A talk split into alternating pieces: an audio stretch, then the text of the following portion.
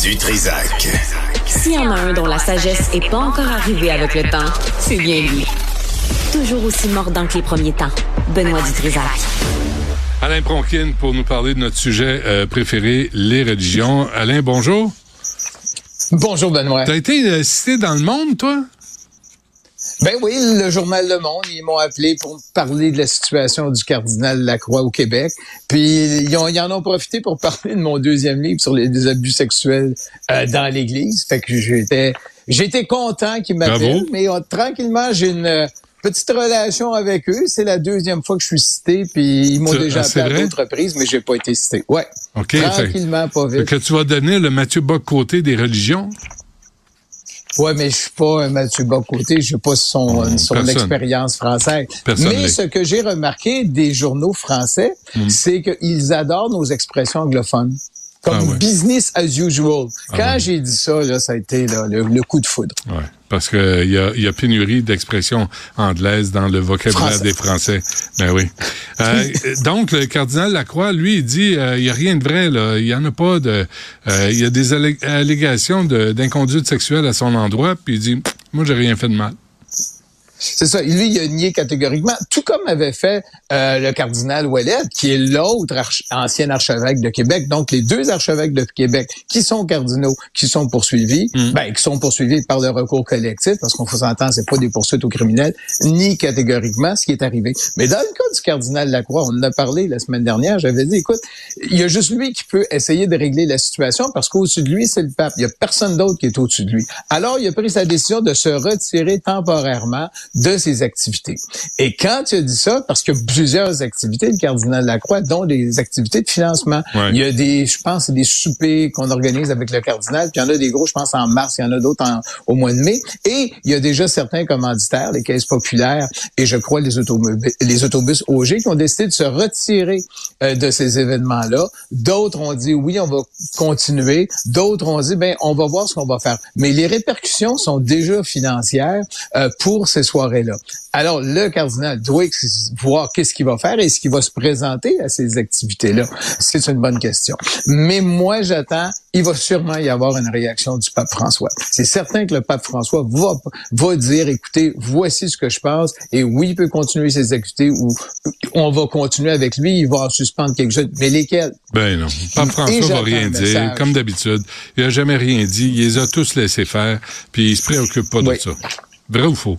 Ben, il va les défendre bec et ongle jusqu'à ce qu'il y ait un aveu de quelqu'un à quelque part ou qu'il y ait un tribunal qui prend une, prenne une décision. Parce qu'on parle évidemment de cardinaux, puis en plus d'un cardinal que lui-même a nommé en 2014. Ouais. Donc, il, est, fait partie de son conseil des ouais, mais le pape peut pas se tromper, donc il n'admettra pas une erreur. Ah, il ne peut pas se tromper quand il parle, Benoît, on va utiliser du latin cette fois-ci, ex cathedra à l'ensemble du monde. Ça, c'est différent. Là, il c'est pas là quand il s'adresse pas ex cathédrale comme il l'a fait quand il s'est trompé au Chili pour les affaires d'abus sexuels, ben, il mhm. s'excuse. Euh, c'est ça la grande différence. Il y a un autre dossier hein, euh, qui se passe en Inde. Oui, et ça, c'est un dossier, Benoît, que l'on suit ensemble depuis des années, des années, des années. Tu te souviendras que dans le village de Ayodhya, dans l'Uttar Pradesh, en Inde, on a détruit une mosquée qui avait été érigée en 1528 les hindous qui étaient là avaient dit, écoutez, il y avait un de nos dieux, Rama, qui avait son temple, qui était là avant 1528. Les musulmans ont construit ça et on le détruit, on le rase complètement. Et après ça, il y a eu des, on est allé des démêlés devant les tribunaux pour savoir est-ce qu'on peut reconstruire, on peut pas reconstruire, est-ce qu'on peut reconstruire un temple pour ce dieu-là? Eh bien, voilà, Benoît, le premier ministre euh, euh, Narendra Modi, celui qu'on connaît aussi au Canada parce qu'on dit qu'il a peut-être envoyé un tueur à gage pour exécuter un ressortissant sikh à Vancouver, eh bien lui, il vient d'inaugurer ça et il appelle ça, ils ont reconstruit un temple hindou de 5000 pieds carrés, ils ont exproprié des terrains, ils ont construit des autoroutes beaucoup plus larges, ils ont construit un aéroport et on peut accueillir 5, 700 000 touristes par année et il a reconstruit un temple hindou pour Rama. On a fait ça euh, en gras. Et là, évidemment, les gens qui sont là disent, écoutez, ben c'était on avait un petit gagne-pain. Maintenant, ce sont les, les gens des régions qui ont beaucoup d'argent, qui ont tout acheté. L'inflation, le coût des logements est en, euh, en explosion. Et on fait quoi, nous autres, les, les, les, les, comme on dit, les, les, PME? Alors, c'est ce qui arrive actuellement. Et je veux juste rappeler que dans cette région-là, euh, 90% de la population est hindoue. Il y a environ 7 à 10 qui est musulmane. Mais là, les tribunaux, tout le monde a décidé et c'est construit. Donc, on veut recréer un Vatican hindou.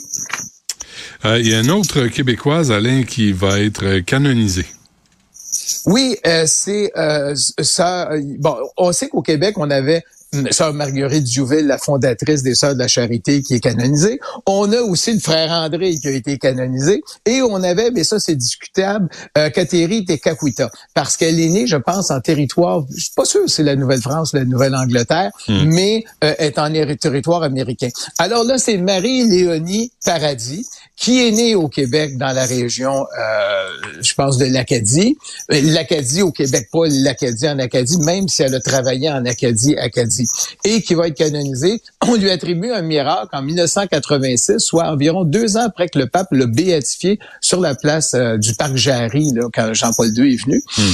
Et elle aurait, euh, par son intersection, une enfant euh, qui était, je pense, un petit pas loin de la mort cérébrale et qui était euh, qui avait euh, des problèmes périnataux. On l'a sauvé pour la ben, on dit que pour la médecine, c'est une une guérison inexpliquée. Certains ont dit que c'est un miracle et finalement, elle va être canonisée. Donc, on peut affirmer que c'est la troisième le, ben, la troisième femme québécoise, si j'inclus Teta et le quatrième québécois, si on inclut le frère André, à être canonisée, ça s'en vient. Elle est de la congrégation religieuse est venue en aide euh, aux, prêtres, euh, était dans le fond des servantes des prêtres, et il y avait beaucoup d'œuvres caritatives qu'elle a faites, et c'est pour ça qu'elle est canonisée. Et la, la, grande région de Sherbrooke, parce que la communauté religieuse maintenant, ils sont environ 100 religieuses au Québec, et majoritairement ou principalement hmm. à Sherbrooke.